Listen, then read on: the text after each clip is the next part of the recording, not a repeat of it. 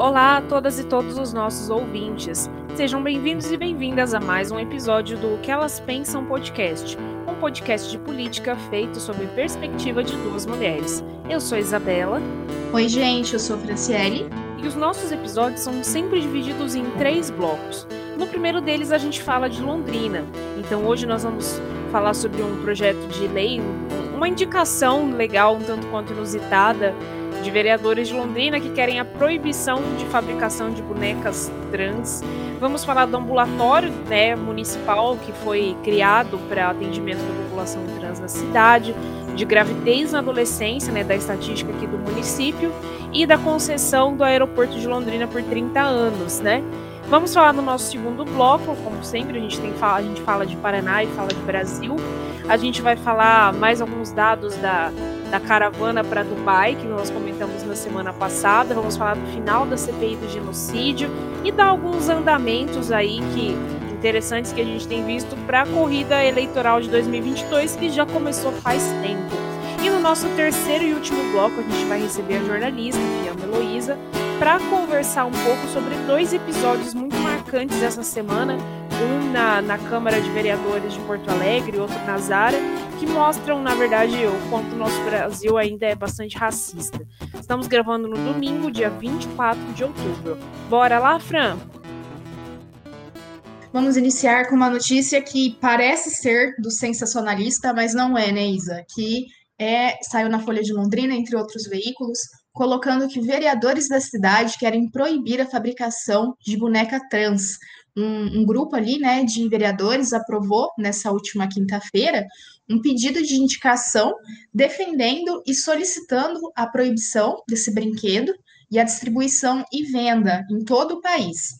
Esses parlamentares, né, compõem a, ala bolsonarista e evangélica, né, da, da Câmara Municipal e enviaram então a indicação a três esferas do executivo, né, sendo diretamente ao Belinati, ao governador, né, Ratinho Júnior, e ao presidente Jair Bolsonaro. Essa proposta, ela parte do vereador Nantes, do PP, e foi acompanhada ali, né, por outros vereadores, como, por exemplo, Beto Cambará, Eduardo Tominaga, Emanuel Gomes, Giovanni Matos, Jairo Tamura, o Madureira, a Mara Boca Aberta, o Roberto Fu e o Santão o, tanto o Chavão, a Daniele Ziober e o David Weasley e o Matheus Tum, eles né, se abstiveram da votação e se posicionaram contrárias apenas né, Flávia Cabral e a Lenir de Assis e a Lu Oliveira, né, que também essa semana é, teve um caso né, de estar tá sendo investigado né, de violência política contra ela, que teve o, o carro depredrado. É, eu acho que essa questão fica muito evidente porque, tipo, isso está sendo baseado numa notícia falsa, né? Então, assim, é, está sendo gasto tempo e dinheiro público para se debater uma notícia falsa. Eu acho isso surreal. É. Tanto que a justificativa do Nantes, que foi o vereador do PP, inclusive, né, que é do mesmo partido do prefeito, e mesmo partido do qual o Bolsonaro fez parte por muitos e muitos anos, ele disse que em 2014, uma criança na Argentina comprou uma boneca que tinha roupas femininas e uma genitália masculina.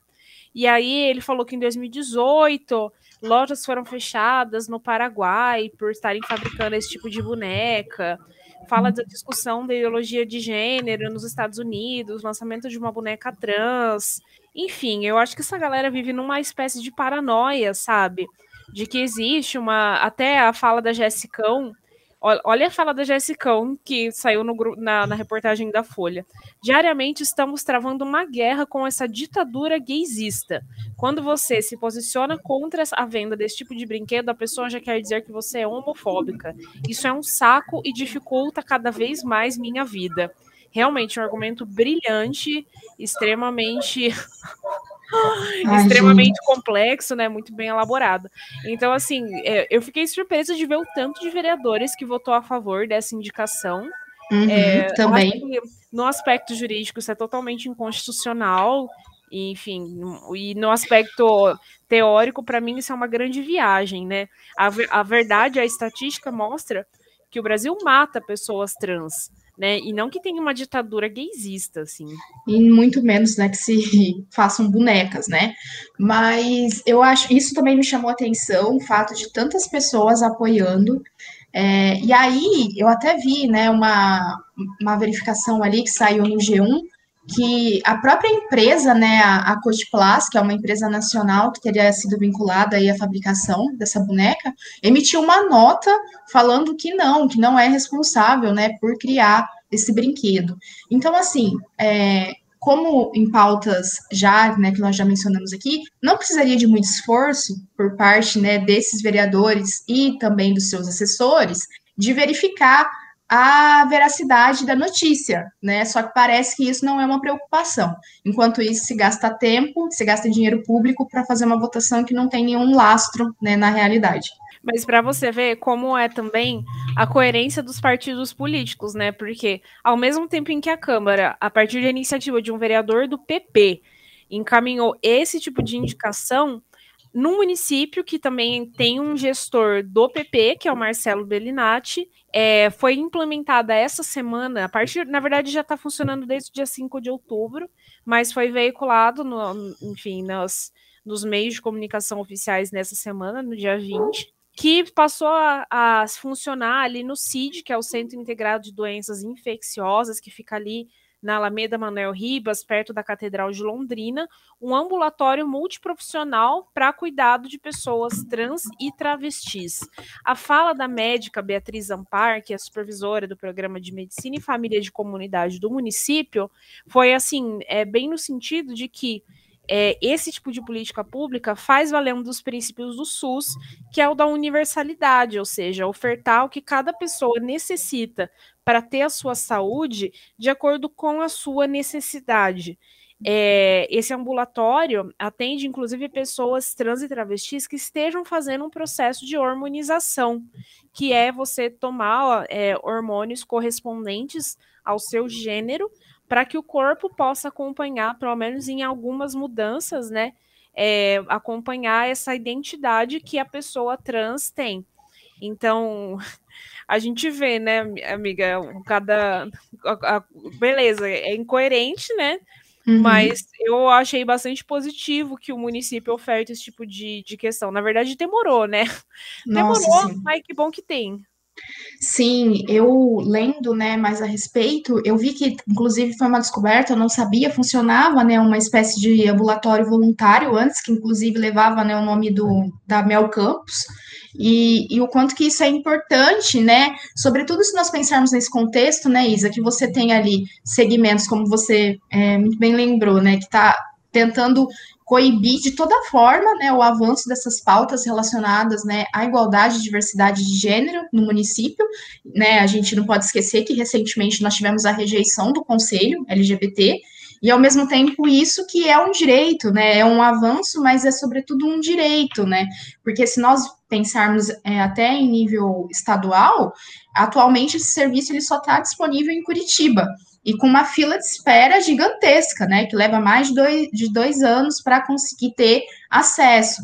Essa semana também, eu acho que é importante a gente lembrar que aquela ativista trans, a Renata Borges, que nós mencionamos aqui, que teve a casa invadida, que mora em Apucarana, né, que tem uma importância muito grande para o movimento LGBTQIA+, no Paraná, ela teve novamente a casa invadida.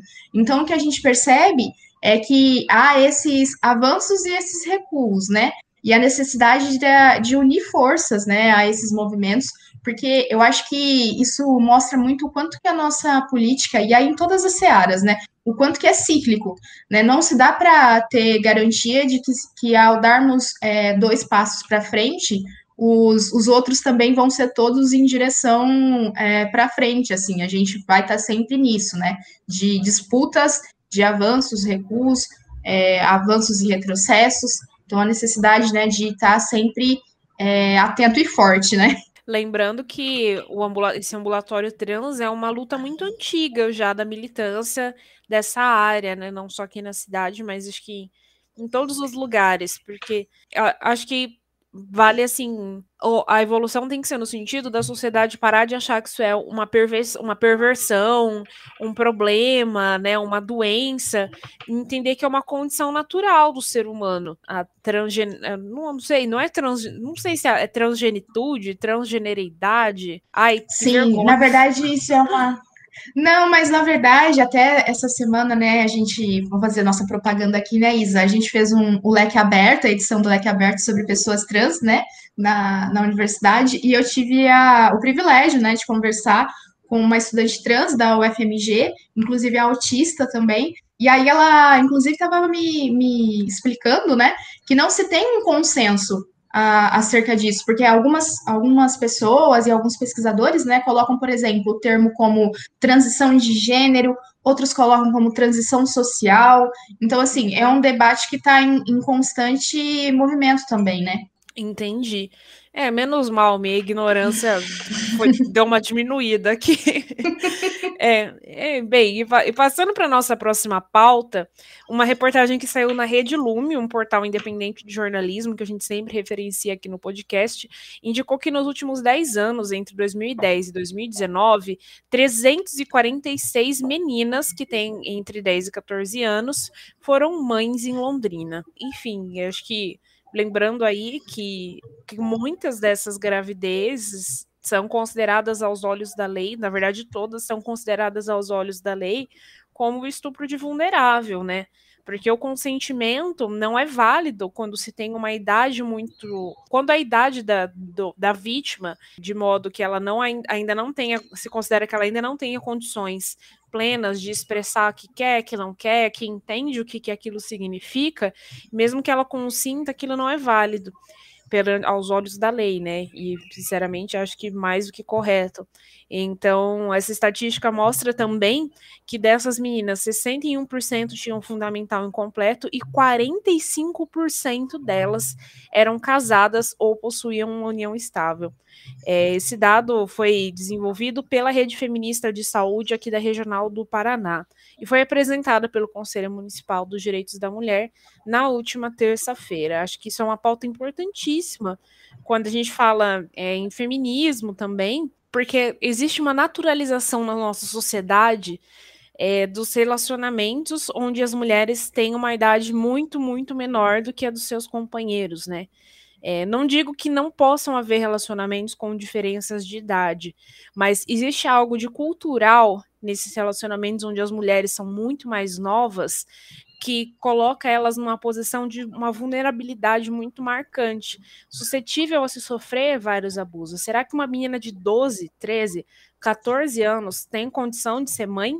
Ela tinha que estar na escola. Exatamente. Sim, esse dado sobre a questão né, de 45% ser né, casadas ou ter união estável é, me chocou bastante. Essa questão da educação também, sem dúvida, né? 61% não tinham ensino fundamental, é, ensino, aliás, possuíam ensino fundamental incompleto, mas isso é um dado, né, Isa, que é, já tem sido mais discutido, né? Essa questão que a partir do momento que a adolescente, né, a menina engravida, ela tende, infelizmente, a evadir da escola, né? Mas essa questão de, de, casamento, de união estável, me chamou bastante atenção. Eu acho que eu concordo demais com essa sua leitura. Eu acho que se tem muito uma naturalização da questão da, da cultura, até mesmo de uma, de uma cultura do abuso, de uma cultura do estupro, mesmo na sociedade. E aí, é, uma outra, um outro dado alarmante que é que esse, que esse estudo traz é que de 2010 a 2019, ou seja, aí, né, em quase uma década, você teve 8 mil 747 adolescentes entre 15 e 19 anos, um pouco né, mais velhas, mas mesmo assim, uma idade extremamente jovem, né, foram mães em Londrina. Então, eu acho que isso também abre é, discussão para duas coisas importantes. Né? A primeira delas é que eu acho que muitas vezes o feminismo ele acaba sendo pensado para um tipo de, de mulher né, ideal, e aí eu acho que o, o pensamento decolonial é, traz uma atenção sobre isso, que é pensar essa mulher jovem, sobretudo, né? Branca, classe média. A gente também tem que pensar nessas meninas. A gente sabe que há meninas, sobretudo em regiões mais pobres do país, né, que estão condicionadas à prostituição, enfim. E também é, o quanto é importante a discussão da educação de gênero nas escolas. né? E o porquê que isso tem sido tão é, criminalizado. Então, eu acho que são diferentes questões aí, né, para a gente pensar a respeito dessa pauta. Sabe que às, às vezes, né, quando a gente também pensa nas mães, adolescentes, a gente às vezes lembra daqueles casos, das situações das pessoas que vivem em extrema pobreza, já pensa lá naquelas meninas no Nordeste e tal, que vai passar no Profissão Repórter. E não, essas meninas estão vivendo aqui no nosso bairro. Exatamente. Na nossa cidade, isso é cultural na nossa sociedade. Sim. E, bem, a nossa, nessa última quarta-feira, dia 20, também foi assinado o contrato da concessão do aeroporto de Londrina. Esse, esse foi o último passo para que se formalizasse a intervenção privada para né, no, no, aeroporto aqui de Londrina, que foi desestatizado, né? É um processo aí que já tem se arrastado há algum tempo e a partir de agora parece que o rolê vai funcionar, né, Fran? E isso tem aberto aí discussão para que outros serviços aqui da cidade, que outros serviços importantes também sejam é, também sejam privatizados, como é o caso do projeto de lei que foi aprovado, possibilitando a terceirização da rodoviária aqui de Londrina. Sim, esse projeto, né, acerca da rodoviária, teve 14 votos favoráveis, dois contrários e duas ausências.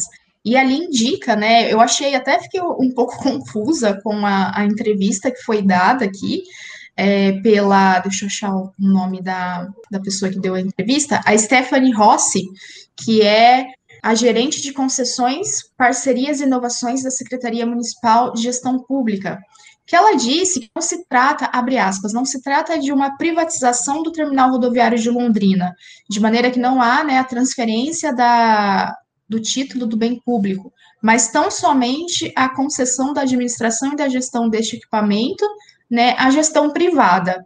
Eu confesso que eu não sei muito bem qual que, qual que é a diferença, Isa, em relação a isso, porque eu vejo como uma forma de privatização. Né, a partir do momento que você dá a transferência, você não está dando o, você não está dando o prédio, né? Você não está colocando a rodoviária no nome é, de, um, de um agente privado, mas você está passando a gestão né, para a iniciativa privada. E a gente sabe que a decorrência disso tende a ser, na maioria das vezes, né, casos de precarização das formas de trabalho, aumento do preço do serviço, que não necessariamente vem acompanhado do aumento da qualidade do serviço.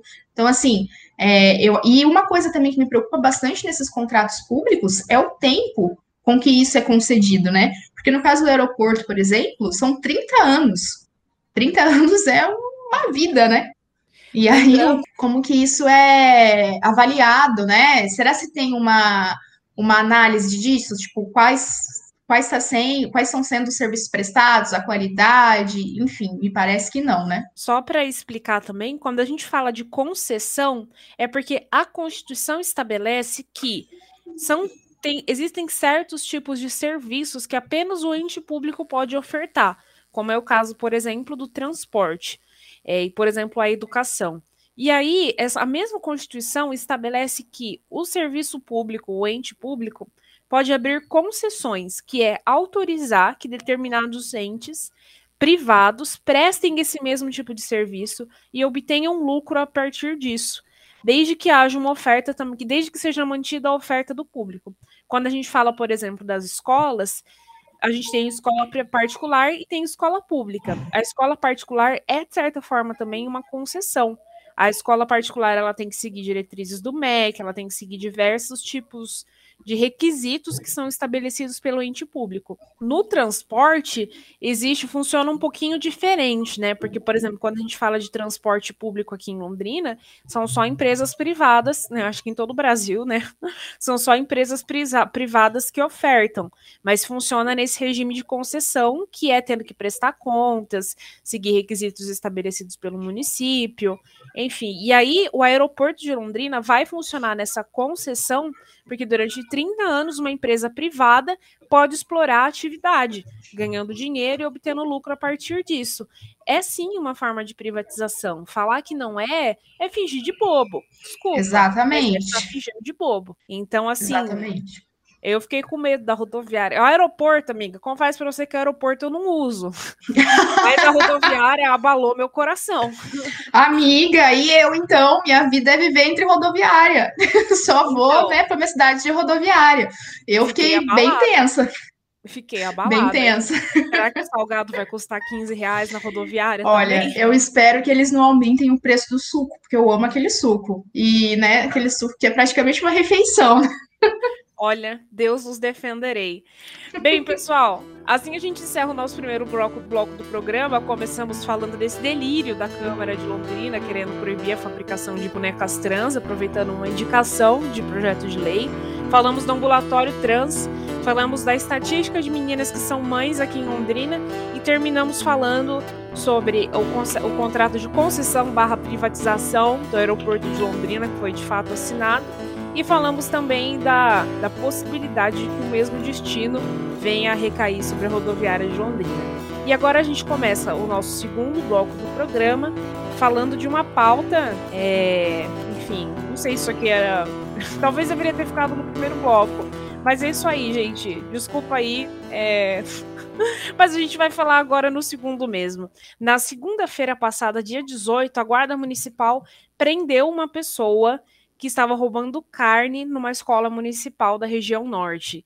É, agora carne, né? Vocês provavelmente viram nas redes sociais, viram nos jornais, mercado vendendo bandeja vazia e a pessoa tem que retirar a carne no caixa porque, né, vira é, porque podem, porque estão roubando. A gente viu também o caminhão das pessoas pegando resto descarte de mercado, osso, pele. Carne agora é item de luxo, né?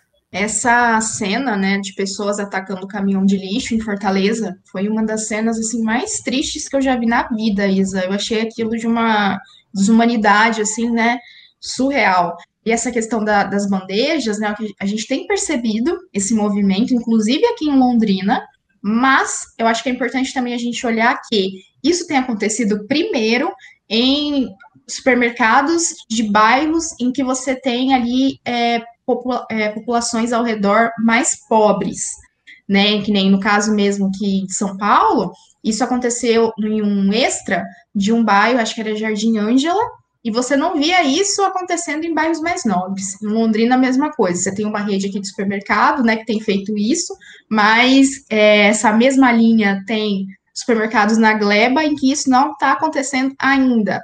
Então, a impressão que dá, né, que só em bairros mais pobres, em que você tem um, um acesso de uma população né, mais popular, que estaria condicionado a ter, né, o, o roubo, o furto de carne. Será?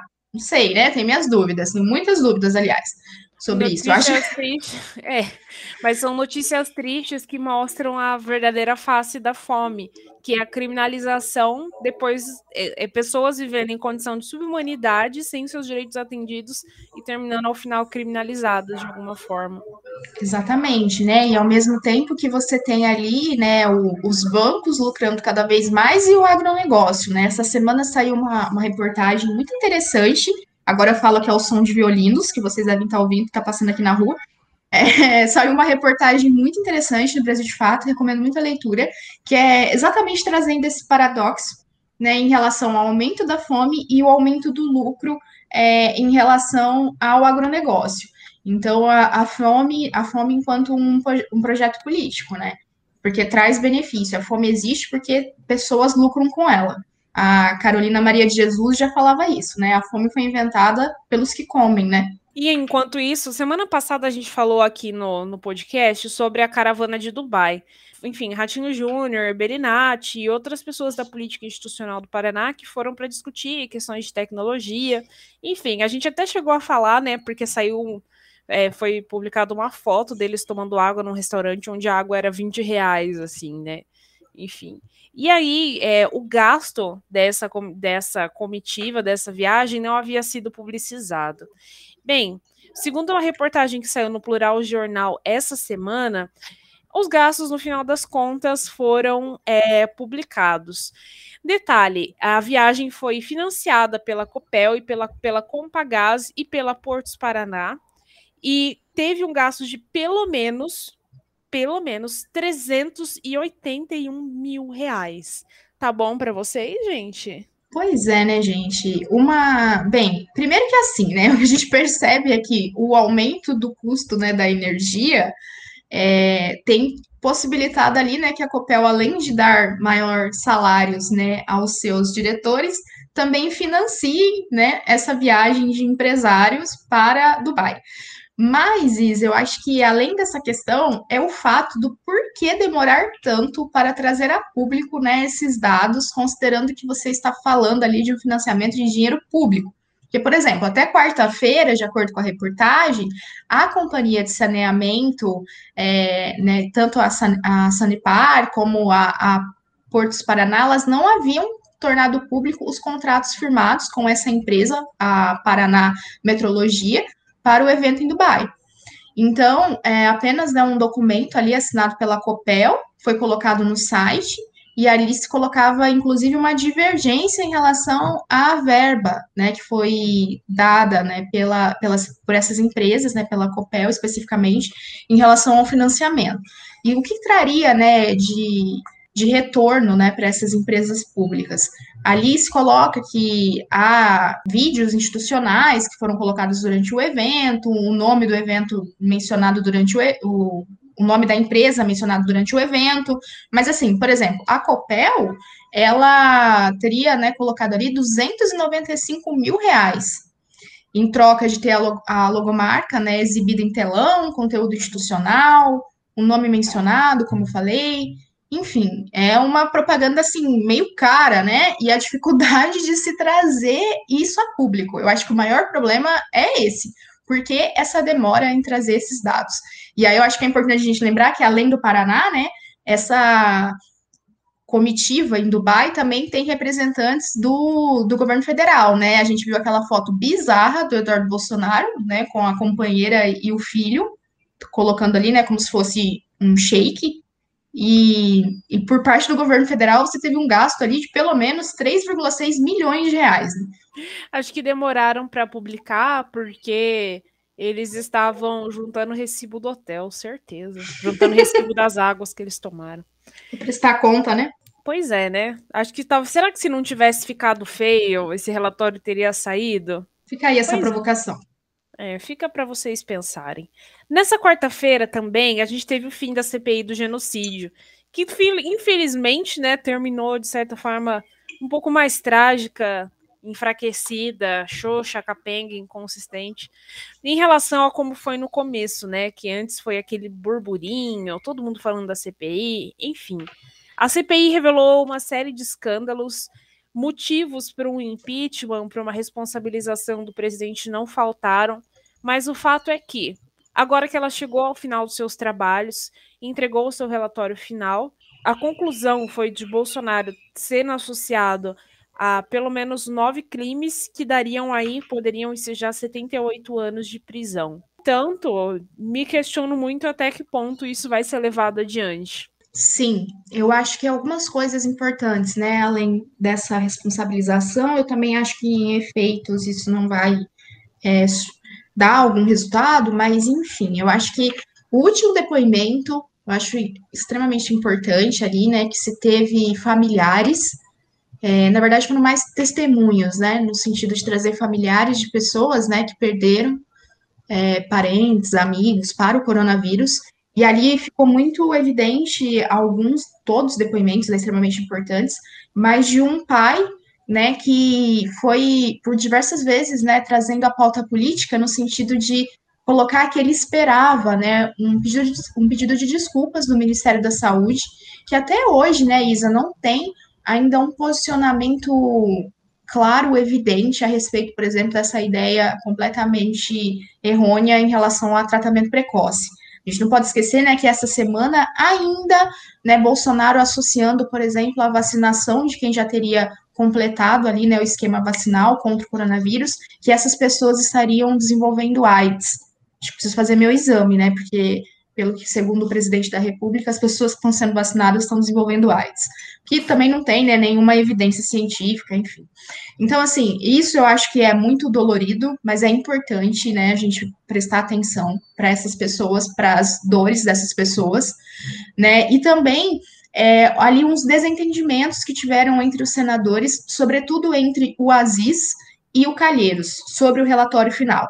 E ali, por exemplo, na primeira versão do desse relatório, e aí se teve até uma crítica muito grande, né, ao Renan Calheiros, porque ele deu entrevistas antes mesmo, né, de ter ali a última sessão em que ele fez, né, a leitura dos principais trechos, ele teria vazado aí informações, né, sobre o que, que seria que traria esse relatório para a imprensa. Ele deu né, algumas entrevistas, isso incomodou parte né, dos senadores, inclusive dos senadores né, que compõem ali a, o G7, né, que são senadores de oposição, principalmente o Omar Aziz. E uma das principais é, diferenças que teve ali uma rusga foi em relação a sair a palavra genocídio, que o Renan Calheiros né, queria entrar o Bolsonaro, e isso foi uma palavra que foi muito recorrente durante as sessões, e aí tirando a palavra genocídio para colocar crime contra a humanidade. Bem, eu não sei se eu fico em dúvida, né, se a gente não pode de fato chamar, né, a morte de mais de 600 pessoas, 600 mil, 600 mil pessoas de maneira deliberada de genocídio. Se isso não é genocídio, eu não sei o que seria. Também outras mudanças, né, o Malafaia, que ele seria, não foi indiciado, né, ele foi citado no relatório, você tem ali outros nomes também, né? Como, por exemplo, o Velho da Van, que tem um capítulo específico sobre a disseminação de notícias falsas, né? Também alguns deputados, como a Carla Zambelli, né? Entre outros nomes. É, eu acho que, em termos práticos mesmo, isso não vai dar algum efeito, mas eu acho que isso, a CPI, ela tem sido importante para abalar a popularidade do Bolsonaro. E, e isso, Isa, eu acho que tentando pensar nas eleições de 22, eu acho que isso pode ter algum efeito nas urnas. Pelo menos quero acreditar nisso, né? Meu lado racional e emocional também, porque eu não aguento mais viver sobre a égide, a égide desse governo é, extremamente negacionista. Precisa acreditar nisso para sobreviver, assim, né? Então eu quero acreditar que isso vai ter um efeito na urna. Eu encontrei aqui a lista dos crimes que foram atribuídos ao Bolsonaro epidemia com resultado de morte, infração a medidas sanitárias preventivas, emprego irregular de verba pública, incitação ao crime, falsificação de documentos particulares, charlatanismo, prevaricação, o crime contra a humanidade e o crime de responsabilidade. Acho que isso que você falou, inclusive mencionando o Renan, né? Acho que foi bem lembrado, assim, que quando começou a CPI, ele mostrava, assim, um anseio muito grande é, de exposição midiática, eu acho, sabe? Então, ele batia muito no presidente, ele ficou nas manchetes dos jornais, sabe? E aí, a Sim. sensação que me dá é de que, assim, ah, eu já tive meu palanque, já tive meu palco, e agora o que apareceu, o que der aí tá bom, sabe? Então, essa questão do, de retirar o genocida, de tirar essa. Porque ficou, é uma pecha pesada, né? Genocídio. Então, eu acho que vai nesse sentido, assim, ah, já bati o suficiente, tô de boa agora, sabe? Essa Sim. sensação que me dá. Sim, até para se manter, né, na, na política, eu acho que ele vinha, né, num certo ofuscado, e com a CPI ele voltou muito, né? Mas eu acho, concordo, eu acho que é sim um, um nome pesado colocar genocida, mas eu sinceramente não vejo outro nome. Eu acho que esse deveria ter sido o nome, deveria ter sido mantido no relatório. Não tem nome mais adequado. E Sim. falando de eleições de 2022, quem é vivo sempre aparece, não é mesmo? O nosso queridíssimo ex-juiz Sérgio Moro que hoje trabalha numa consultoria empresarial. É, enfim, né, fica aí questionamento para vocês o que, que essa consultoria pode estar fazendo, não é mesmo? Mas agendou a sua filiação ao Podemos no dia 10 de novembro. Lembrando que o Podemos é o partido do Álvaro Dias, aqui do Paraná, que é, disputou as, as, eleições presidenciais de 2018. É, enfim, é uma, um partido aí que ficou conhecido como Partido da Lava Jato. Assim, da minha humilde opinião, humildíssima opinião, é um partido que tem ideias péssimas, assim, que eu acho que, assim, sem comentários, só o silêncio vai falar por mim. Essa filiação no dia 10 seria aí, talvez, é, se teria, eu vi ali aqui numa reportagem do Poder 360, que seria pelo fato de que o contrato do Moro na consultoria termina agora no final de outubro. E aí, se ele se filiar ao partido, não tem como, né, continuar trabalhando nessa nessa consultoria. Bem, pode ser que o nome, de, o nome dele é uma possível terceira via, né? Desses movimentos, dessas movimentações que tem aí, nem Bolsonaro, nem PT. Eu, na minha, e também na minha, seguindo aí a esteira, né? A mesma linha da minha humildíssima opinião, ainda que o Moro queira se apresentar como se uma terceira via, ainda que ele tenha essa pretensão, para mim, ele é um Bolsonaro com açúcar, sabe? Exatamente. Exatamente isso. É um Bolsonaro com sapatênis, né? Exatamente. Eu acho que o nome dele ainda não está confirmado, né, em relação à presidência, até muito por conta disso, né, desse vínculo trabalhista aí. Mas ele, ele pode sair, né, enquanto candidato à presidência ou ao Senado, né, pelo Paraná. Então, para a gente ficar de olho aí, o, pelo jeito, né, o garoto vai voltar à cena política. Eu acho que, na verdade, ele nunca saiu da cena política, ele sempre teve muito mais na cena política do que na cena do judiciário, que é, né, de fato, da onde ele estava. Exato. E também, eu acho que outra movimentação importante para as eleições de 2022, né, Isa, foi que o presidente do Senado, o Rodrigo Pacheco, ele está saindo do DEM e ingressando no PSD, que é o mesmo partido, né, do Ratinho Júnior. Inclusive o Gilberto Kassab, né, que é o diretor nacional do partido, falando que o nome dele sendo cotado para sair candidato à presidência. Então, provavelmente teremos esse o nome do Pacheco, né, concorrendo aí como uma, uma ideia, né, de terceira via. Lembrando que o DEM, ele tinha se fundido com algum outro partido, Fran? Como que era o nome? É o PSL, né? Uhum, ele se fundiu exato. com o PSL e aí ele formou é, é União, União Brasil. Brasil. É, é, União Brasil. É o Arenão, né, de 2021. Exatamente. é, e bem, e também, né, falando, ó, da, de, falando dessa questão toda de terceira via, né? Ciro Gomes aí, que a gente tem comentado dele nas últimas semanas, de umas atitudes que ele tem tido. Enfim, ele está bastante empenhado né, em se projetar melhor publicamente. Uma campanha, é, enfim, ele foi acusado de estar fazendo campanha antecipada, enfim, né? Foram em algumas, alguns bairros tradicionais de São Paulo. Essa semana foi feita uma projeção, no dia 22 de outubro, na verdade, do dia 21 para o dia 22.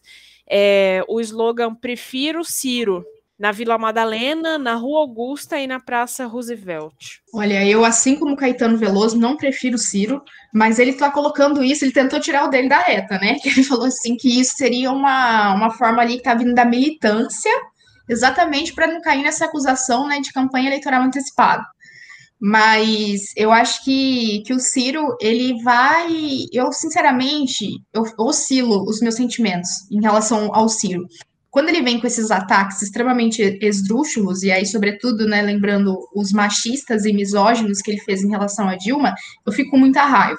Mas, ao mesmo tempo, eu fico com dó, porque eu acho que ele vai passar uma vergonha, Isa, na, nas eleições, agora, tipo, quando vê as intenções de voto dele para em 2022, tipo, e, e os votos que realmente ele vai receber, porque o que eu tenho percebido é cada vez, cada vez mais isso, assim, né? Pessoas que até viam nele uma certa coerência, né, um, um, uma importância para a política nacional, se afastando, e aí aquilo que a gente comentou, né? Ao mesmo tempo, ele não tem sido abraçado por lideranças da direita e tem se afastado cada vez mais da esquerda. Eu não sei realmente qual vai ser o, o destino assim do Ciro, mas eu confesso que eu tô com vergonha alheia. Cada dia aumenta a minha vergonha alheia.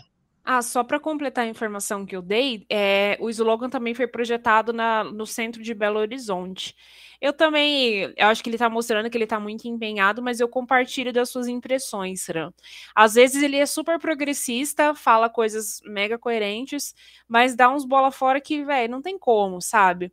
Por exemplo, ele poderia criticar a Dilma, poderia falar que ele não concorda, criticar o PT, mas ele Sim. tem feito isso de uma forma que parece que ele se socorre a jargões que são mais conservadores, né?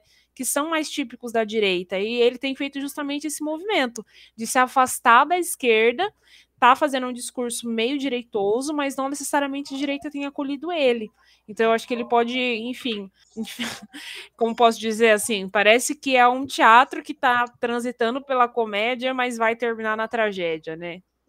exatamente, exatamente. Acho que a melhor definição é essa. Bem, pessoal, assim a gente fica, vai encerrando por aqui o segundo bloco do nosso programa. A gente começou falando sobre um homem que foi preso por, por ter roubado carne na zona norte de Londrina, né? A face mais cruel da fome que a gente tem visto. Falamos da comitiva paranaense para Dubai, do relatório final da CPI do genocídio que termina trágico, xoxa, capenga, inconsistente e etc. Falamos aí e falamos dessas movimentações que têm acontecido para as eleições de 2022, né? Começamos é, falando aí do Moro, que pode ser que vá para o Podemos. Terminamos falando de Ciro Gomes, que continua bebendo dessa água estranha que ele já tem tomado há algum tempo.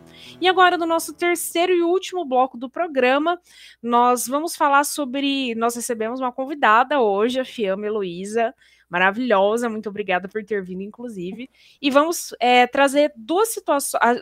O, o gatilho da nossa conversa de hoje vão ser duas situações que aconteceram essa semana, dois casos de racismo. Primeiro deles, a gente teve uma filial da Zara no Nordeste do, do país que se descobriu que eles possuíam uma espécie de código, uma espécie de anúncio para avisar sempre que pessoas negras, que segundo eles, entre muitas aspas, seriam potenciar pessoas que poderiam cometer furtos ou crimes dentro da loja entrassem no estabelecimento, e isso só se, de certa forma, só foi publicizado porque eles praticaram esse tipo, esse mesmo ilícito contra uma mulher negra que era delegada, e aí ela foi atrás dos seguranças, enfim, foi atrás de meios para acionar os órgãos competentes, e também sobre um caso que aconteceu na Câmara de Vereadores de Porto Alegre, que, enfim, durante uma discussão do passaporte antivacina, é, haviam manifestantes é, contra essa medida. Um deles com um cartaz, um deles levou um cartaz que tinha uma suástica e uma outra manifestante chamou a Bruna Rodrigues do PCdoB, que é uma vereadora negra de empregada. Enfim, poderia ser 1.500, mas infelizmente é em 2021. Bem, já falei demais. Fiamma, tem uma pergunta clássica que todo convidado tem que responder quando chega aqui no podcast. Quem é você na fila do pão? Olá, Isa, olá, Fran, olá quem nos ouve hoje, né? Obrigada inicialmente pelo convite. É um prazer estar aqui para conversar com vocês. E vamos lá para todos esses temas que nos, nos afligem. E iniciando então, eu sou a Fiamma, né? Como você já bem disse. Sou uma mulher negra, é, tenho 28 anos e acho que principalmente me defino dessa forma porque isso é o que me, enquanto mulher negra, é o que acaba definindo todos os outros meus caminhos, né? Sou jornalista, formada pela UEL aqui em Londrina, também tenho, estou cursando letras agora também, e, e trabalho, atuo bastante aí, tenho um uma, uma atuação nos movimentos negros aqui de, no movimento negro aqui de Londrina. Atualmente eu estou como presidente do Conselho de Igualdade Racial, né, aqui de Londrina, que é uma, uma instância aí de representação da sociedade civil perante o poder público para estar tá de olho nesses casos de, de racismo, de violência que existem aqui na nossa cidade.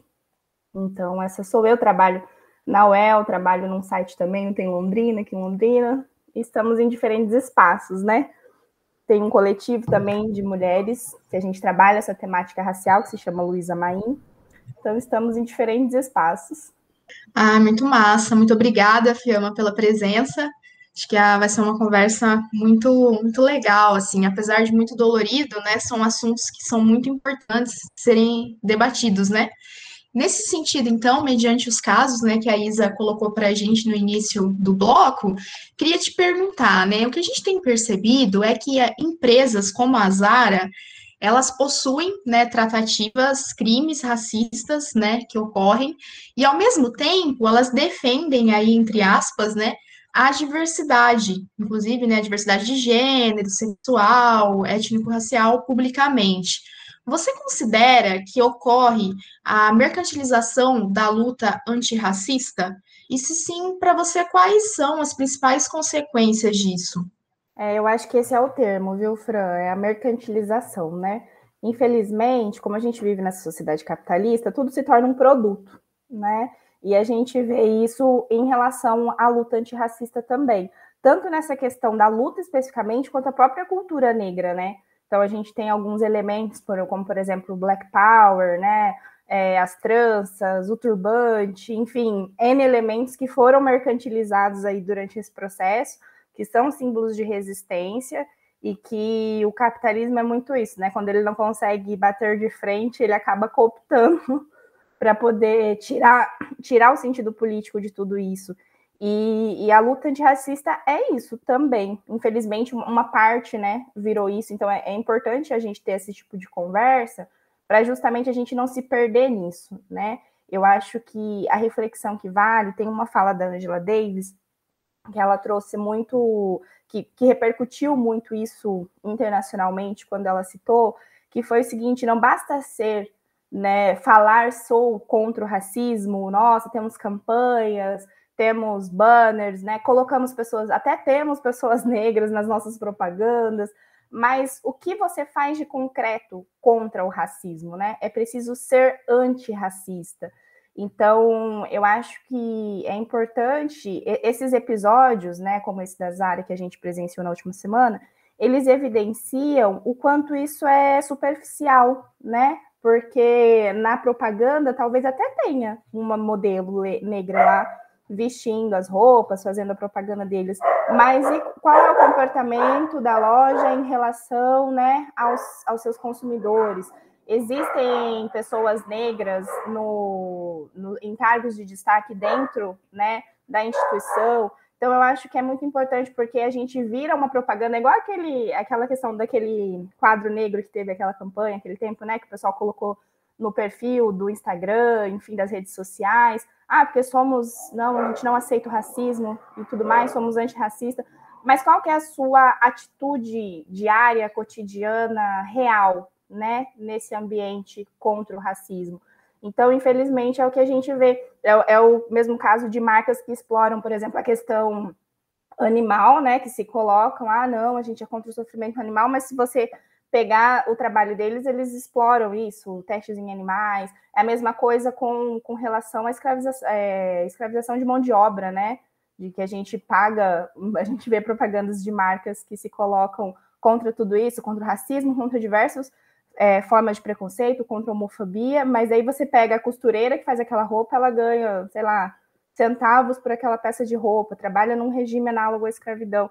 Então, assim, são situações muito tristes. É, é por isso que eu acho, eu acredito muito que a gente precisa, enquanto consumidor, pensar também, sabe? É, analisar por além, por através, né, daquela propaganda, através daquilo que, que a marca nos apresenta, porque ninguém vai mostrar o que é feio de si, né?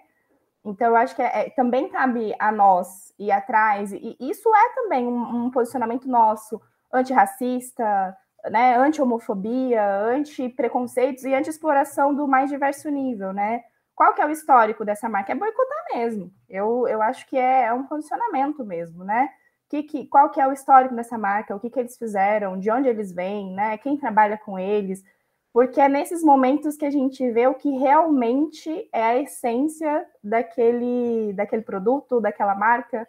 Enfim, eu acho que essas situações só escancaram aquilo que a gente, enquanto população negra, já vem gritando há muito tempo, né?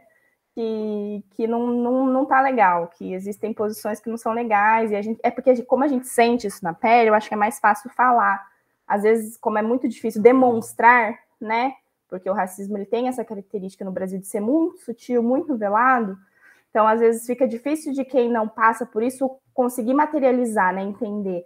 Eu acho que essas situações, infelizmente, é de uma forma infeliz, mas elas são necessárias também para evidenciar isso que a gente tem falado e denunciado, enfim. Sim, acho que só um complemento, uma lembrança importante, né, que você traz essa questão da, da Zara mesmo, histórico da empresa, né, já se teve denúncias em relação a trabalho escravo, né, dentro da Zara. Então, olhar isso, né, de uma maneira mais complementar, né, para além, né, não olhando esse episódio de maneira isolada. Exatamente. É, até porque assim, é, eu sei vocês, eu não tenho nem dinheiro para comprar na Zara, né, então... Então, é, tá em um lugar que eu tenho certeza que eu nunca comprarei roupinhas, porque uhum. acho essa marca o ó. Acho o ó. É, e também, é, mudando um pouquinho o assunto, mudando um pouquinho o foco, mas ainda dentro desse mesmo assunto, né? É, essa situação da Câmara de Porto Alegre, a situação da Zara me deixou muito triste. Eu fiquei bad, assim, de ler, sabe? E eu até eu li uma reportagem que o gerente da loja falou assim: não sou racista, até tenho amigos negros. Aí é aquela hora que a gente bota aquele meme do sol o silêncio vai falar por mim. Já na Câmara de Porto Alegre, eu fiquei com raiva, sabe? É, porque eu fiquei assim imaginando que contexto que a gente está vivendo, uma pessoa se sentir à vontade de levar a suástica e outra se sentir à vontade de chamar uma mulher negra de empregada com todo mundo filmando. Então, assim, se isso é feito em público, imagino o que, que essas pessoas não falam quando ninguém tá vendo, né? E eu fiquei assim também de cara de ver, queria saber da tua opinião. Que, beleza, não era só a Bruna que estava defendendo o passaporte vacinal. Existiam outros vereadores. Por que, que essa violência só com ela, sabe? Por que, que esse nível de violência só com ela? E eu acho que a suástica, ela também tem esse tem um toque um, tem um toque racista bastante pesado, né? Então, enfim, os, parece que ou a, ou, ou a, a, essa militância contra o passaporte vacinal tem uma carga racista pesada junto. Por que isso? No seu, no seu, na sua visão, assim? É, bacana, bacana, Isa. É, eu acho que são dois pontos. Primeiro, é, do que você falou e que eu gostaria de pegar. Primeiro, ainda em relação à Zara, eu acho que é importante também a gente. Eu sempre gosto de exemplificar que isso não está tão longe da gente. Então, por exemplo, eu moro em Londrina. Eu já passei por inúmeras situações, não, não de agressões explícitas, de situações de racismo explícitas, mas eu já passei por inúmeras situações de entrar em lojas e ser invisibilizada. Eu já cansei de entrar em lojas em Londrina e simplesmente já aconteceu situações tipo, de eu entrar junto com outras pessoas e a outra pessoa, geralmente branca, vai direto receber atendimento e eu fico ali como se eu nem tivesse existindo, sabe? Então eu acho que é importante a gente pensar, refletir sobre isso, porque é, são todas situações de, que, que reforçam tudo isso que a gente vem falando, né? Todas essas faces desse racismo que é estrutural e que, e que é tão difícil às vezes de ser entendido de uma forma materializada porque é muito sutil, né? Então a gente precisa falar e discutir isso para podermos avançar nesse sentido, né? A luta antirracista ela precisa dessas conversas que não tivemos lá atrás para que para que a gente avance hoje, enquanto discussão, enfim, enquanto uma formação de uma sociedade de fato antirracista. Quanto ao episódio de Porto Alegre, eu acho que é assim, é chocante, né? Por em, em, em N aspectos, assim. É, é, é, o que você falou, a gente viu aquilo, assistiu aquilo e ficou, eu fiquei de boca aberta, assim, embasbacada com, com todas, né, com tantos elementos ali, com toda, com tantas colocações que você fica, gente, não é possível, é bem isso, não é possível que a gente está em pleno século XXI, com certas discussões, né, com certos elementos que já, que já entendemos que não são legais, e eu acho que, que a situação que a vereadora passou, ela é muito simbólica também, né, porque é o que você disse, tinham outros, outros vereadores ali fazendo essa mesma discussão, essa mesma defesa, mas só ela foi diretamente agredida nesse sentido, né? Ah, você é chamada de empregada e de uma forma tão agressiva, né? A gente via naquela manifestante é, até um ódio mesmo, sabe? Era é uma forma muito agressiva. Eu acho que é uma, é uma demonstração muito do que é o racismo, né? Dessa violência dessa, desse sentimento de poder sobre o outro, sabe? De empoderamento. E também de não aceitar a posição que o outro está. Porque é muito. Você percebe uma certa insatisfação, sabe? É meio que como assim essa mulher negra está nessa posição querendo dizer o que eu tenho que fazer, né? Onde já se viu? Como assim ela ousa ocupar esse lugar e não só ocupar o lugar, enquanto ainda querer dizer o que eu tenho que fazer, determinar, né?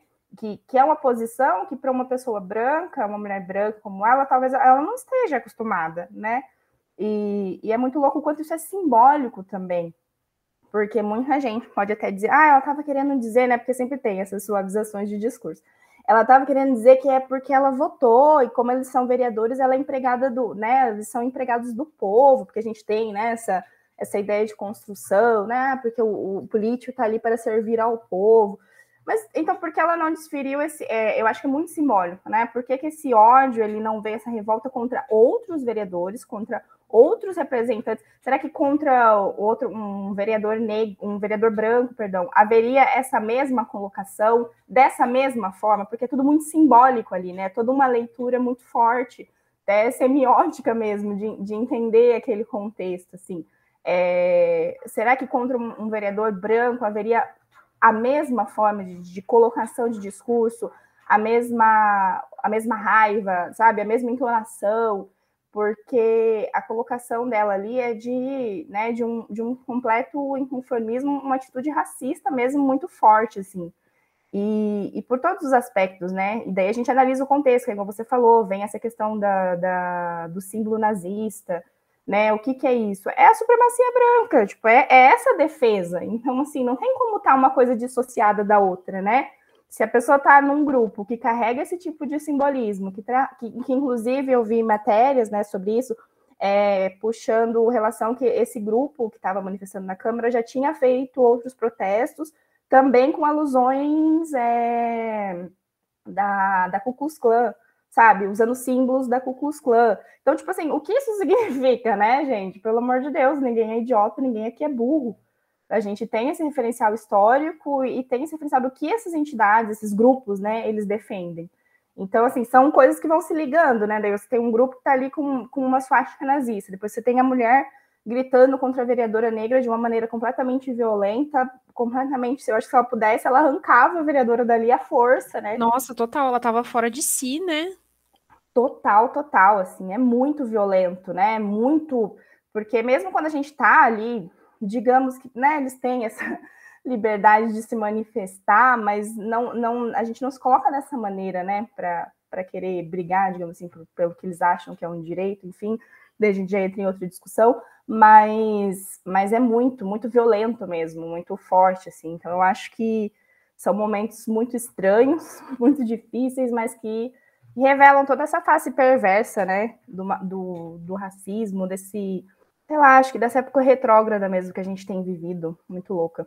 Acho que essa questão, né, que você coloca do fato de muitas vezes entrar, né, numa, numa loja e não ter essa, esse atendimento, né, imediato, eu acho que isso reafirma muito essa questão, né, do quanto que é invisibilizada essa questão da, da população negra, né, enquanto consumidor, em espaço de poder também, né, que é no caso da, da Câmara, né, você percebe isso, assim, né, o quanto que há uma, um sentido de não reconhecimento, né, desses corpos, dessas histórias dentro desse espaço, porque é um espaço, né, predominantemente ocupado por homens brancos, heterossexuais, e aí você tem, né, uma forma de olhar o poder, né, de uma forma também extremamente colonizada, né, eu acho que isso é, é muito grave, assim, né, o quanto que a gente precisa romper com isso todos os dias, né, e nesse sentido, então, é, eu acho que o que a gente estava discutindo, né, é que no caso da Zara fica muito evidente né, esse tratamento racista e diferenciado né, a, a clientes brancos e negros, que era isso que você estava mencionando, né? Porque, inclusive, o gerente ali da loja ele menciona né, que não, que não foi um, um ato racista, mas que ele estaria intervindo né, na entrada da, da mulher né, na loja por conta que ela estaria utilizando máscara de maneira errada, enfim, né? Tentou jogar essa desculpa. É, e aí a gente percebe, né, que tem determinadas né, pesquisadoras que colocam, né, como a própria Angela Davis, a, a Lélia Gonzalez, né, chamam muito atenção especificamente para esse caso da mulher negra, né, e para a forma como o corpo da mulher negra é objetificado. Tem até, né, uma forma de animalização, né, dos corpos e aí, consequentemente, né, consequentemente né, estariam sujeitos a sofrerem mais violências, né, porque estariam mais, abre aspas, aí, né, resistentes a essa violência. Então, é, você acha que, mediante esse cenário, é, a gente pode pensar que há tentativas de embraquecimento, como, por exemplo, né, uma entre tantas, a questão do cabelo, né, alisamento de cabelo, é, são formas de sobrevivência com certeza, Fran, eu acho um ponto essencial. É, uma coisa que exemplifica muito essa discussão, que a gente às vezes encontra, é, as pessoas elas já criaram uma certa leitura na mente delas. Por exemplo, eu, eu uso meu cabelo natural, né? Eu tenho black. Então, elas acham que necessariamente por conta disso, eu tenho uma plena aceitação né, da minha imagem e e eu entendo a minha importância, entendo o que significa ser mulher negra, ter um cabelo black power, não sei o quê, e aí, ah, isso é muito admirável, isso é legal. E se você encontra uma mulher que ela também é negra, mas que ela opta por não usar o Black Power, por exemplo, ela, ela opta por alisar o cabelo, aí as pessoas já vão lá e desmerecem a luta daquela mulher porque ela não usa o cabelo original dela. Porque ela não. Ah, nossa, já que. Né? Porque como assim ela é negra e ela alisa o cabelo? Porque ela precisa fazer isso, ela precisa fazer aquilo, ela precisa se portar de tal maneira. E não, gente, ela não precisa, né? Porque o, principalmente no caso da mulher, como a gente tem falado aqui, falou aqui, como você trouxe, é, a questão estética, por exemplo, ela é uma questão muito forte, ela é uma questão que pesa, assim, é muito louco. A gente fala, ah, você vai fazer, ah, é apenas cabelo, é apenas cabelo, gente, só cabelo, né? A gente tem, muda cabelo. Mas para menina negra, a questão do cabelo é uma coisa tão forte, isso une tantas meninas, né? Eu acho que tem um, um poder político muito forte, porque é, é, a porta de entrada, por exemplo, quando a gente está na adolescência, para se inserir em certos grupos, né? Porque você é tida como feia, se você não se adequa àquele padrão, e daí você olha para as colegas, todas elas têm cabelos lisos, então, assim, são, são fases que a gente vai passando que, que até pelo racismo mesmo que a gente vive na sociedade brasileira, que se nega, né, falar disso desde pequena, por exemplo, essa questão do estereótipo da aceitação, como a gente cresce com referenciais brancos e europeus, né, eurocentrados, a gente não tem essas referências diferentes do que fora desse padrão. Então, a busca é sempre por aceitação, né? É sempre por pertencimento. Você quer se sentir pertencente a algum lugar, você quer se sentir pertencente a um grupo, você quer se sentir bem aceito, você quer que as pessoas gostem de você, né? E eu mesmo tenho essa, eu tive essa história, né? Isso na minha história, e é um ponto de comum com muitas amigas, com muitas companheiras negras, né? De que, por exemplo, aceitar o cabelo natural é um processo muito doloroso, assim, muito árduo porque ele tem, não é só um cabelo, ele tem a ver com a sua identidade, tem a ver com o que as pessoas falam de você, né? As meninas mesmo geralmente levam apelidos em relação ao cabelo, as pessoas tiram sarro, as pessoas é, fazem brincadeiras. Nossa, eu sofri no colégio horrores, então nunca que eu queria ter o cabelo crespo, porque isso era sinônimo de sofrimento, isso era sinônimo de ser associado a, a, ao que era feio. Então, o, quando você está nessas condições, é a mesma coisa, por exemplo, que as meninas talvez gordas passem para se adequar né, ao padrão estético de corpo. Então, você vai buscar emagrecer para se sentir bonita e aceita no espaço. Se o seu cabelo crespo ele é, é apontado como feio, você vai alisar para ter o cabelo bonito. Então, essa, essas faces do embranquecimento, elas são buscas de aceitação, né? elas são buscas de pertencimento. Quando você tem uma sociedade que aponta a sua cultura, a, o seu fenótipo, né, como feio, como algo que é menos, você vai fugir disso, gente. Ninguém vai querer pertencer a uma coisa que é vista como feia, como suja, né? Como é o cabelo, as próprias tranças, né? A galera que usa trança é visto como sujo. É visto, se você for procurar um emprego, as pessoas não aceitam, principalmente se for ah, atendimento ao público, como você vai atender o público? Os meninos negros passam muito com isso se tiver black. Ah, não, vai ter que cortar o cabelo, porque, nossa, esse cabelo, ai, vai ficar com. Ai, não é o perfil, né? Tem uma, uma questão associada à criminalidade. Então, assim, as, quando a gente está numa sociedade que não se entende enquanto negra, mesmo sendo, né, mesmo sendo composta por mais de 50% da sua população negra.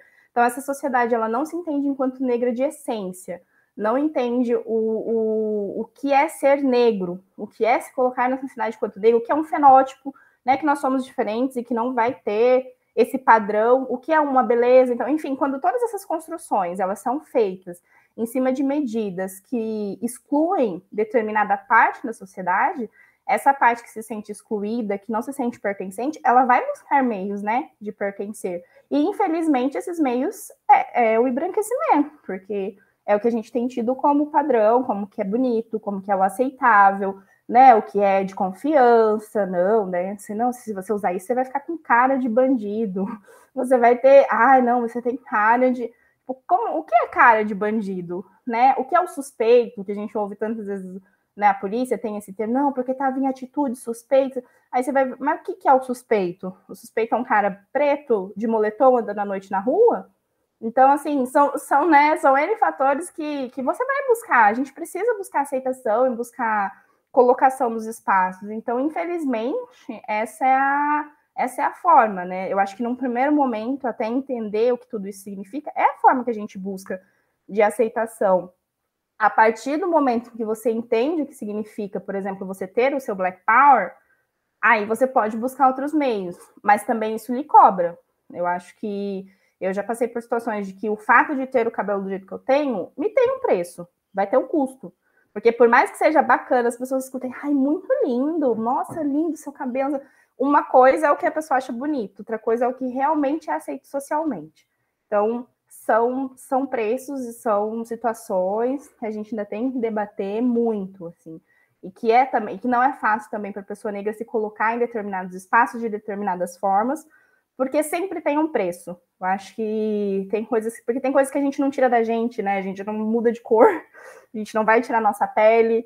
É, a gente sempre fala que o cabelo negro ele tá, tá, tá em alta, tá, as pessoas falam, ah, tá na moda, né? Os cabelos igual, igual o seu. Mas o que é isso, né? Porque quando a moda passar, o nosso cabelo não vai mudar. Então, são, são muitos fatores muito sutis, assim, que eles cobram um alto preço, eu acredito, sabe, por essa inserção numa sociedade que ainda não entende essa população e que ainda cobra um padrão que, que não nos, nos abarca, assim, que não nos representa. É, bem, eu acho que o, o assunto é super complexo, né? Daria muitos e muitos programas sobre isso. Mas vou encaminhar para a nossa última pergunta, até em virtude do tempo, é, a gente tem visto nos últimos anos, um, como você estava falando na outra pergunta, né? Quando estava respondendo a outra, a gente está vivendo um contexto político que parece que muito, muito racista está saindo do armário, né? Que essas pessoas sempre estiveram aí, sempre tiveram esse tipo de pensamento, mas parece que a gente está vivendo numa atmosfera que, de certa forma, é, deixa as pessoas confortáveis para manifestar o próprio racismo, né? É, a gente, acho que ainda tem gente que vive nessa paranoia de que o Brasil é uma democracia racial, quando na verdade não, a gente sabe que não é. Mas a gente tem um, enfim, o que, que a gente poderia esperar de diferente quando a pessoa que, foi, que virou presidente do país é, falou que já, já falou que negro era preguiçoso, que não deixaria é, os filhos se terem um, um relacionamento afetivo com uma mulher negra. Então, tipo, é, queria saber assim, o que, que você pensa sobre. Parece que a gente tem vivendo, de certa forma, um processo de empoderamento, né? De supremacista branco, de racistas declarados. Tá foda, né? Muito, Isa, tá muito. tá muito difícil. Eu acho que, assim, um primeiro ponto que, que tem uma confusão muito grande aí, que as pessoas têm defendido preconceito como livre. É, livre liberdade de expressão, né? E eu acho que esse é um primeiro ponto, assim, que, que tem havido muito engano. Preconceito é crime, seja ele homofobia, seja ele racismo, né? Seja ele de uma forma misógina contra as mulheres. Ele é crime, não é liberdade de expressão, não é a sua opinião. Então, não, não venha me dizer que você chamou a, a, a vereadora de empregada porque você acha que ela está lá para servir. Não, nesse contexto, fazendo parte do grupo do qual você faz, né, um grupo que defende essa supremacia branca, isso é racismo, enquanto racismo isso é crime. Então a gente precisa colocar opinião, é se você, né, ah, eu gosto do podcast da Izzy da Fran ou não gosto. Isso é opinião, né? Opinião é, sobre o que você vai, ah, eu, eu não, não concordo com um certo ponto por causa disso, e né, trazer os seus argumentos, isso é opinião. Isso pode até ser, ah, eu, vou, eu acho realmente que a Zara não foi legal, mas eu vou continuar consumindo porque eu acho. Então tá, é a sua opinião. Agora, perante é, colocações né, de que atingem as pessoas, que perpetuam esse tipo de crime mesmo, isso é um crime. Então não, não é a sua opinião. E, e nesse cenário, né, o momento político que a gente vem, tem vivido, ele escancarou essas, essas faces odiosas que temos entre nós enquanto sociedade. E eu acho que são vários reflexos, né? O primeiro é de uma democracia que foi forjada aí nesse mito da democracia racial. Então, o primeiro ponto é esse, porque a gente não discutiu a escravidão como a gente deveria ter, ter discutido pós-abolição. A gente não fez inserção, a gente não fez é, realmente uma inserção real dos negros na sociedade, a gente não discutiu reparação histórica, né? Nunca, nunca discutimos reparação histórica de uma forma real nesse país. Então a gente tem feito isso, fez isso de um tempo para cá, e né? É, depois com a inserção das cotas, com, a, com esse tipo de discussão, mas isso é uma coisa muito recente. Se você pegar a história do país e, e, o tempo de escravidão que a gente teve, e o tempo de que a gente tem de cotas, por exemplo, é irrisório, né? E assim, e é uma medida pontual num, num, num, ponto específico também, não é só lá que a gente tem que discutir. A gente precisa discutir a questão do, da inserção das pessoas negras, a, a, a inserção da, do que a gente fez com os indígenas também, que é outro ponto muito importante, né? A, a própria questão da, da, presença da mulher na sociedade, tipo, são muitos, muitas, muitas frentes de discussão como sociedade, como um todo, né? Não apenas a inserção, por exemplo, nos negros, né, das cotas, até mesmo nos indígenas, nos ensinos, no ensino superior. Então, a gente tem muitas lacunas aí. E eu acho que, infelizmente, essa falta de, de formação mesmo, porque isso é um projeto político, né? Um, é um projeto político de não se discutir, de não se falar, de não ter uma educação crítica libertadora, porque a gente quer continuar. Existe uma elite nesse país que quer continuar explorando o que sempre fez, né? Continuar explorando a nossa mão de obra, continuar nos explorando de uma forma que a gente simplesmente aceite o que está colocado. E aí a gente tem lutar, tem tentado lutar contra isso, mas é muito difícil, é uma força muito forte e, e, e o cenário político ele favoreceu muito tudo isso, né? É, a gente tem um presidente que nega direitos, um presidente misógino que nega direito a mulheres, que, né, que impede que mulheres tenham acesso a, a serviços públicos que vão atendê-las, como o caso né, recente aí da, da negativa dos absorventes, todo aquele rolo todo. Tipo, gente, são políticas básicas né, que a gente precisaria ter. E daí, todo esse comportamento da, da pessoa que representa o maior cargo político do país, ele reforça o comportamento do, desses grupos lá de Porto Alegre que acham que realmente, que não, ó, tá vendo? Se o presidente do país está falando, né? Está colocando realmente não, não precisa, não tem essa diferenciação, não tem todas essas, né? Todas essas questões é porque não tem mesmo. Então, assim, são coisas que estão, né? Interligadas. E infelizmente a gente tem visto esse cenário muito propício para essa para essa violência e que eu acho que escancara também essa coisa de que ah, a gente tinha muito, né? Que o brasileiro era muito cordial, que o brasileiro era muito bonzinho, que nós somos uma população muito receptiva não, não, e isso desmente esses pontos, não de uma forma absoluta, é óbvio, a gente não vai generalizar aqui, até porque também estamos aqui, né? Também somos brasileiros que, que valem a pena aqui nesse país, mas revela o que, o que é a nossa essência, que tem pessoas ruins, sim, que tem pessoas que, se elas pudessem, elas ainda mantinham sistemas de escravidão, sistemas em que as mulheres ganham menos, sistema em que o indígena não tem direito à terra, sabe? Porque na cabeça dessas pessoas a sociedade ainda funciona dessa forma. Então é, é muito louco isso, assim, é uma luta muito muito desigual até, né? Porque nesse momento eles estão à frente no poder, estão com uma presença muito muito forte em diferentes espaços políticos.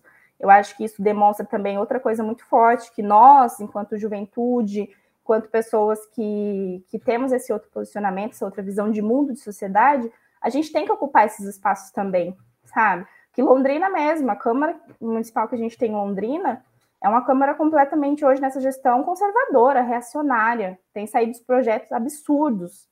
Então a gente precisa estar ali dentro, a gente precisa estar nesses espaços para brigar, sabe? Para construir políticas que sejam realmente para todos, né? Que atendam a necessidade de todos. Então, assim, se a gente não ocupar esses espaços e não não for para essa briga também, a gente não muda, a gente só vai continuar apanhando aqui, sofrendo.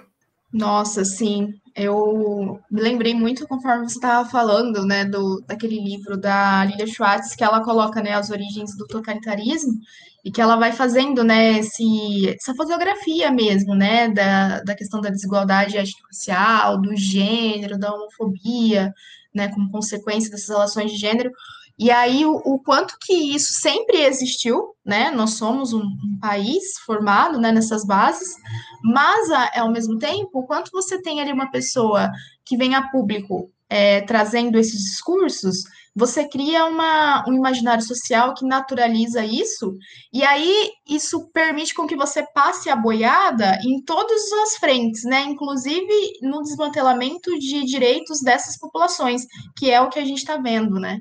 Cada vez mais, assim.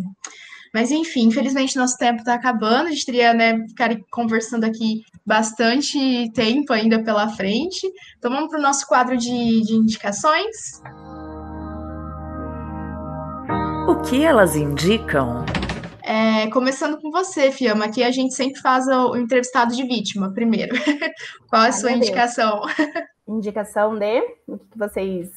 Você pode indicar tudo que você quiser: música, livro, filme, uma página do Insta, uma receitinha, tudo que você quiser, tá liberado. Olha, gente. ah, eu tenho. Eu tô assistindo, tô terminando de assistir na, no Netflix, acho que talvez muita gente já tenha visto aquela série Made que eu acho que para nós mulheres é muito forte. Eu Nossa, que... maravilhosa, maravilhosa. Eu quero assistir novamente. Eu fiquei muito encantada com essa série. É muito forte, né? E eu acho que, que uma das coisas que ficou muito evidente ali é a importância da gente ter um, um Estado é, forte, né? Que essa galera toda liberal aí quer impedir, mas se a gente não tiver um, um Estado que, que forneça bases para sua população viver de forma digna, né? A gente não consegue, a gente precisa disso. E isso não é esmola, isso é investimento, né? Então, assim, achei. Eu não terminei ainda, mas estou achando muito bacana. E para nós, enquanto mulheres, ver certos tipos de violência, eu acho que é, é, escancaramento dessa questão da violência psicológica é muito importante, né? Porque a gente às vezes demora para perceber esse tipo de violência. Então, acho que, que é muito válido também nesse sentido.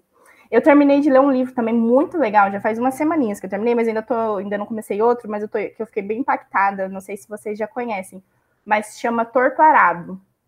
E eu não vou lembrar o nome agora de cabeça. Ai, do, nossa, do eu tô autor. morrendo de vontade de ler esse livro. Eu, então eu, eu recomendo, porque é uma história muito bonita de duas irmãs é, negras. E é uma história muito forte, assim. Eu acho que, que é bonito a gente ver o quanto a literatura traz de maneira forte, né? De, é, é, tanta dor também, né? Fica evidenciado dores, lutas, é, mas de uma maneira tão bonita como é a literatura, né? Então é um livro muito bem escrito, uma trama muito bem amarrada, muito bem construída, que você fica tipo, meu Deus, o que, está acontecendo? O que, que vai acontecer? E, e ao mesmo tempo evidencia, né? Essa, essa formação brasileira racista, é, de desigualdade social, de, de desigualdade de gênero, enfim, eu acho que são coisas, coisas que, que a gente precisa discutir. E, e, é uma geração de autores aí, né, que vem trazendo essas discussões e que é muito, muito importante também. Eu acho que é Sim. isso, gente, que eu lembro, assim, de... O Torturado, o Torturado é do Itamar Vieira Júnior. Isso, muito bom. Nossa. E você, Isa? Eu vou fazer uma indicação, geralmente eu faço as indicações assim, eu indico os pastelão, dou uma avacalhada, mas eu vou fazer uma indicação melhor hoje. Eu tô, voltei a ler, eu, depois sim, que essa vida na correria, eu leio, eu acabo lendo as coisas muito fragmentadas, né? Tipo, eu leio um pouco, aí dá 10 dias, lê de novo, dá três meses, lê de novo. E eu voltei a ler um livro chamado Sol é para Todos. É um livro conta. Eu vou dar um spoiler aí, né? E vocês que lutem, pulem essa parte se vocês não quiserem ouvir. Que conta a história de um homem branco que defende um homem negro, um advogado branco que defende um homem negro que foi acusado de um estupro. Então é um livro muito tocante, assim. E a história é contada sob a perspectiva dos filhos dele, das crianças. Então, muito da hora. Leiam aí O Sol é para Todos. Eu já ouvi falar desse livro, mas eu não, não li. Fiquei bem curiosa, assim. Cada vez aumenta mais. Tá na minha listinha também. Gente, eu também vou de livro. Eu vou indicar um livro que se chama Uma História Feita por Mãos Negras, que é da Beatriz Nascimento, que é uma historiadora negra que eu vim conhecer também não faz muito tempo, e eu acho que isso também é, é um problema, né? Porque as mulheres negras elas são muito invisibilizadas também na produção né, intelectual ao longo da história. E aí ela traz, né, nesse livro, a questão do, da importância né, dos movimentos negros, até vindo a construção do filme, né, que é mais conhecido, que é o Ori, em que se trata né, essa, essa representação e a importância né, desses movimentos.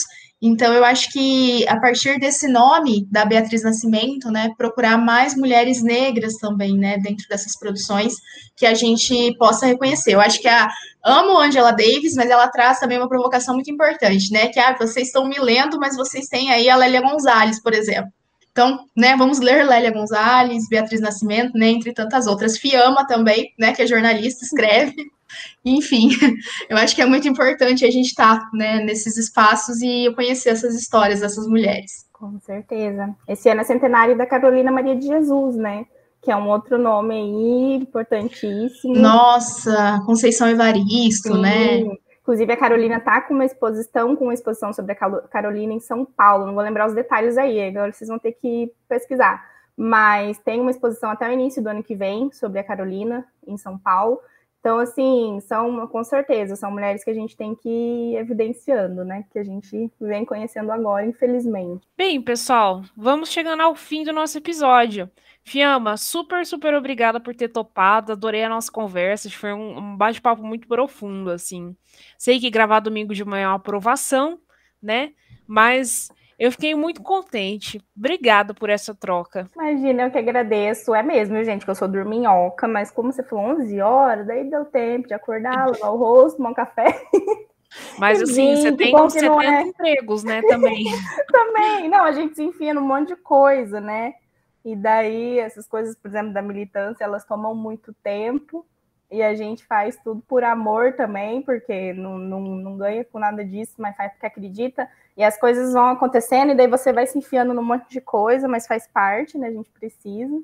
Mas foi um prazer, gostei muito, meninas. Sucesso para vocês. Nossa, muito obrigada. Foi muito massa, muito incrível. Espero que a gente se encontre aí em outras oportunidades. E bem, pessoal, assim a gente chega ao fim do episódio do nosso podcast. Muito obrigada a todas e todos que nos ouviram até o final. Críticas, sugestões, desabafos e xingamentos, eu e Fran estamos à disposição de vocês. Nos sigam lá no nosso Instagram, arroba que elas pensam podcast. Gente, até a próxima semana e muito obrigada a todos e todas. Tchau, gente.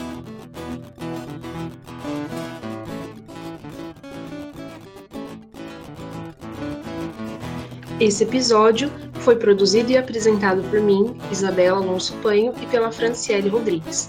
A vinheta de abertura é a música Comida, dos Titãs, e a vinheta do quadro Que Elas Indicam é feita pela voz da Márcia Neme Buzalaf com a música Amarelo, do Emicida.